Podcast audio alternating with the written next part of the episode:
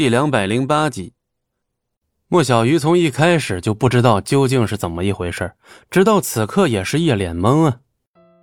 戚不易，你到底在搞什么鬼啊？这究竟是什么地方？莫小鱼忍不住再次问了起来。哼，马上你就知道了。莫小鱼无奈，只得继续耐着性子。不过，当轿车开上一段山路，左拐右绕了一段之后，眼前的景色豁然开朗。前方是蔚蓝的大海，在明媚阳光的照耀下，宛如一张天蓝色的美丽画卷，看得人心旷神怡，仿佛所有的疲劳都抛之脑后。但如果只是看大海的话，倒也没什么稀奇。莫小鱼身为姑苏人，从小到大不知看过多少次。真正让莫小鱼震惊的是，在半山腰上那一座座精致华丽的别墅。或许是因为天气的原因吧，有几栋别墅甚至还藏在雾气之中，若隐若现，宛如天上宫阙一般神秘。莫小鱼不由张大了嘴巴，一脸难以置信地看着眼前的画面。即便是亲眼所见，莫小鱼都不禁有些怀疑自己所看到的是否是真的呀？是真实的吗？犹如梦境一般。这是。云上缺，是吧？我也是第一次来呀。这倒不是齐不义信口开河，他还真的是头一次来这姑苏城里远近闻名的第一豪宅区。虽然是久闻大名了，但他亲眼所见的时候，心头也不免感到有些震撼。你，你带我来这里干什么？来逛逛呗。鼎鼎有名的云上阙，怎么能不亲眼看看呢？莫小鱼有些无语了。地方虽然是个好地方，可这里的别墅哪里是一般人能够买得起的呀？车子开到半山腰的一处别墅外，终于缓缓停了下来。两名西装男子率先下车，恭恭敬敬地打开了车门。虽然说看起来两人五大三粗的，但是啊，这个礼仪服务弄得非常专业。空气真好。莫小鱼深深地吸了一口气，仿佛还有些许海风的味道，让他感到浑身舒畅。积压了多日的疲惫，似乎在这一刻全部得到了舒缓和释放。自然，否则也不配他的地位喽。戚不义微笑着回应，莫小鱼的嘴角不由浮起了一丝微笑，心情似乎都好了不少。可惜我买不起这里的房子，如果能天天住在这儿就好了。莫小鱼由衷的感叹了一句，戚不义闻言却不动声色的转头看向了身后那栋别墅。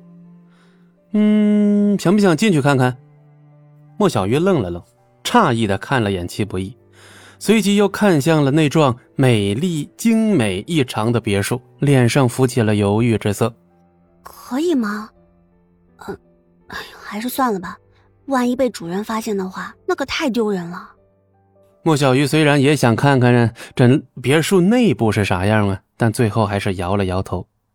来都来了，怎么能不进去看一眼呢？戚不易冲着莫小鱼招了招手。别开玩笑了，你这是私闯民宅啊！莫小鱼自然是不愿意，但让莫小鱼没想到的是，戚不易居然一把拉住了他的胳膊，生拉硬拽的把他拉到了别墅前。进去看看而已嘛，有什么可怕的？戚不义笑了笑，随即就打开了大门。是门没锁的吗？谁知道呢？兴许这里不流行给门上锁吧。戚不义一边说，一边把莫小鱼给拉进了屋里。完全不同于七号跟莫小倩的婚房，这栋别墅内的装修风格属于简约型。虽说看起来没有那么奢华不凡，但却让人非常的舒服。莫小鱼眼中微微一亮，情不自禁的自语：“好漂亮。”“嗯，还不错吧？咱们上楼看看去。”莫小鱼起初是不乐意的，但是看到别墅内的环境之后，他也顾不上那么多了，跟着戚不义一起上楼。这栋别墅的房间并不算太多，但是二楼有一个巨大的露天平台。不仅可以用来开 party，也可以呢享受着宁静祥和的午后时光。而且在上楼之后，莫小鱼才发现，这栋别墅的实际占地面积比他想象的大得多。原来，在别墅的后方，不光有一个游泳池，甚至连一些简易的运动场都有，简直就像是一座迷你的庄园。别墅呢，更像是个天头。莫小鱼眼中闪闪发亮，说是一点都不羡慕，那肯定是假的。